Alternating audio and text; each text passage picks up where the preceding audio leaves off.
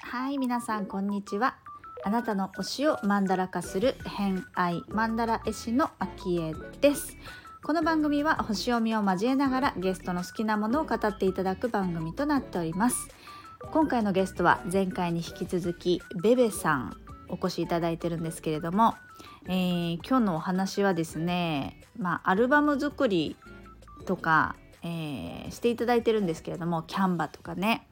なんかそのキャンバを使っていろいろ作ったりして、えーそれでプレゼントするとかなんかねそんなお話をしていただいてるんですけれどもまあ今時の使い方だなと思ってなんか昔ってアルバムっていうとやっぱり印刷してプリントしてこう貼っていったり、えー差し込んでいったりみたいなことをねしてたと思うんですけれどもあれってやっぱりね時間がないとできない作業だったりするんじゃないですか。でもあの今時はやっぱりデジタルデータでスマホにね皆さんいっぱい入ってると思うので私もどんぐらい入ってるんだろうぐらい、えー入ってるんですけど、えーまあ、そういったことを、まあ、みんなに喜んでもらう使い方なんかをね紹介してもらってるので、えー参考になるんじゃないかなと思います。はいえーホロスコープご紹介しますと月星座がヤギ座金星星座がサソリ座をお持ちのベベさんです。星読みが好きな人はこの星座も背景にお聞きくださると楽しめるかもしれませんそれではどうぞ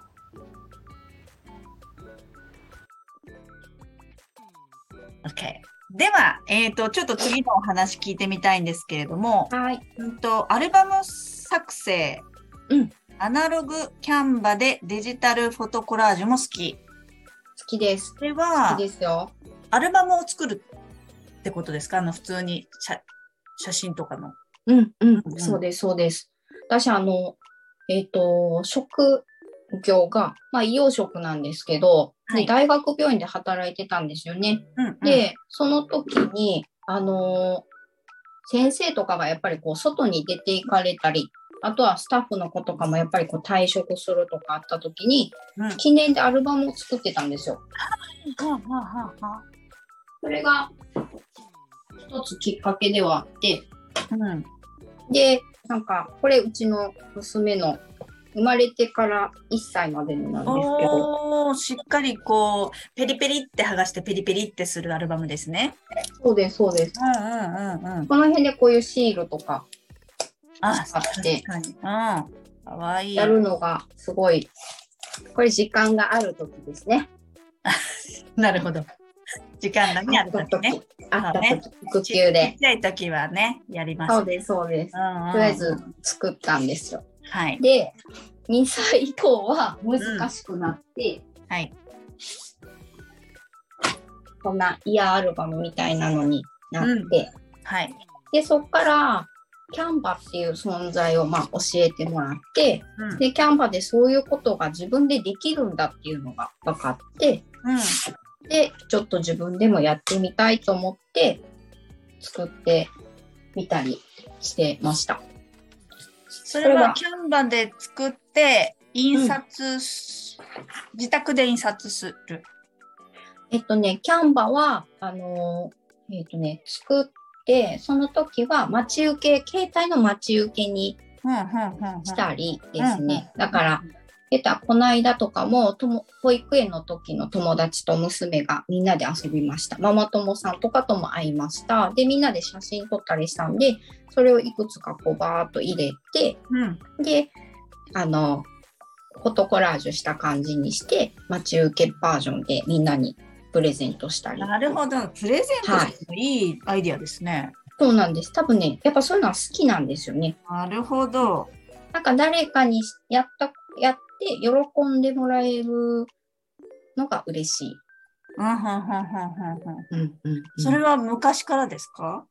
いや、そんなことはないと思います。へえ。どうなんだろう。学生時代にどうだったかなって、ちょっと、学生時代は多分そこまでしてなかったかな。うん。まあね、子供のこととかが絡んでくると、そういうのもね、増うんえて。る気はしますよね。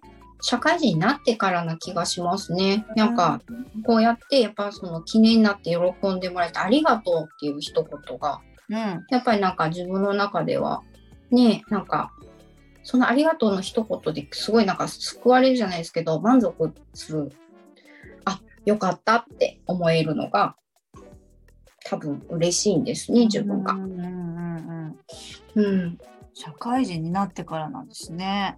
だと思いますね。学生の頃はもう正直アルバム入れに入ってるだけでしたね。うんうんうんうんうんうん。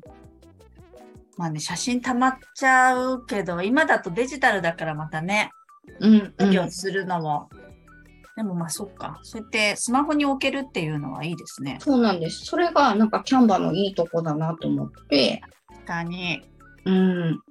なんかそれが今のカレンダー作りとかにもつながってる気がします。なるほどなるほど。うんうん。で、で、そういうデジタルでフォトコラージュをしてうんいるけれども、なんか下の方に書いてあるんですけど、カラーセラピーをジョンジーさんから学び始めたと。ジョンジーがここで出てくるとは思わなかった。そうなんですね。カラーセラピーも、えっと、勉強し、ジョンジーから習って、あれはなんか資格の名前がありましたっけね。そうです。なんかランクがあるみたいですね。私はついこの間、あの、娘と色の言葉カードっていうのをやってみたくて、うん。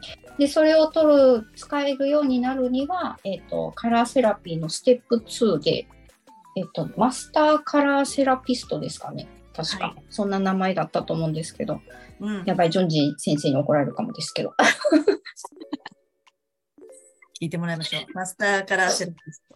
それをこの間やっと受け入れて、うんうん。で、こう、娘も結構感情がボワーってなりやすいとこあるんで、うんこうちょっとうまく伝えれなくてもカードを使ったらうまくね、ジョンジーさんそれでうまくや娘さんとやり取りしてたっていうので、あ、うんやりたいっていうのがきっかけですね。うん、なるほど、なるほど。うんうん。結構じゃあ最近なんですか？それは。そうです、そうです。カラーセラピーのことは前から知ってて、実際にカラーセラピーとは知らずにやってもらったことあるんですよね。4色のリーディング、4本リーディングやってもらったりしたことがあったんですけど、うん。それがこれだったんだっていうのをつながって、えー、そうなんです。なんかカラーセラピーで、なんか色をその人の今テーマカラーが出てくるんですね、最後。うんだからその人に合わせたのをなんか作ってあげれるかなとか。なんかそういうのにつながっていってますね、自分の中で。じゃあ、それもやっぱり使っていこうみたいな感じなんでうすね。んうん、使えたらいいなと思いますね、せっかくなら。なんかその人だけのそれもオリジナルになるじゃないですか。うんうんうんうん。へえ、じゃあそもそも色が好きとかそこじゃないってことですね。色が好きセ。ラピーをやろうと思ったきっかけとしては、どこがきっかけなんですかね？えっとね、カラーセラピーのきっかけ。あ、でも、あの、時間術、ちょっと話ずれるかもですけど、時間術とかその辺教えてくださった講師のつながった先生がいるんですけど、その人が、すごいあのキャンバのことも教えてくれたんですよ。うんうん。キャンバの使い方とかを説明で、なんかいろいろ、じゃあみんなでやってみようって言ってくれた時に、その方がすごい色使いが上手で、うんで、色をすごいなんか丁寧に使ってて、で、その人がカラーセラピーも、その人がこう取ったんですよ。うんで、それが自分の中ではきっかけですね。なんか色のこと知りたいって思ったのが。ああ、なるほど。うんうん。色は好きですよ。でもなんかあんまり色の意味だったりとか、うんうん。ね、そういうのまではあんまりつながってなかったんですけど、あそういうのやっぱつながるんだ、感情にもって思って、うん。面白いって思って、この辺サソリ座気質なんですかね。そうですね。感情につながってるっていうところうんうんにやっぱり惹かれるっていうのは、惹かれていてサソリっぽいですそうよね。そう、そうなんです。なんか楽しそう、わーっていう感じからの入りじゃないですもんね。うん、うんうん、うん。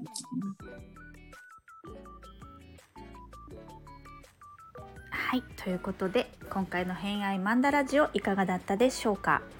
えー、と最後の方はね、えー、ちょっとさそり座の話さそり身が強いよっていうお話で終わっていったかと思うんですが、えー、次回の3回目はいよいよ星読みのお話してるんですけれどもやっぱり自分の実感として感じている自分の星座だったりそのねあの発揮されている場所だったりとかっていうのって、えーと、自分が一番体感としてわかると思うんですよね。なのでその辺どうかななんて話を聞いたりとか、えー、3回目はしてみています。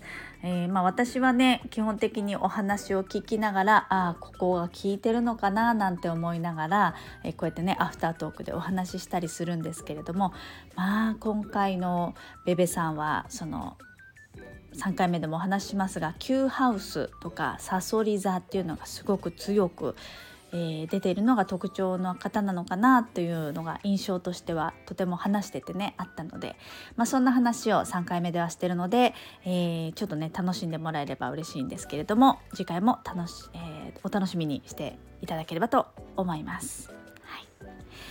ということで、えー、本日もお聴きくださりありがとうございました。今日も良い一日をお過ごしください。偏愛マンダラ絵師の秋江でした。ではまた。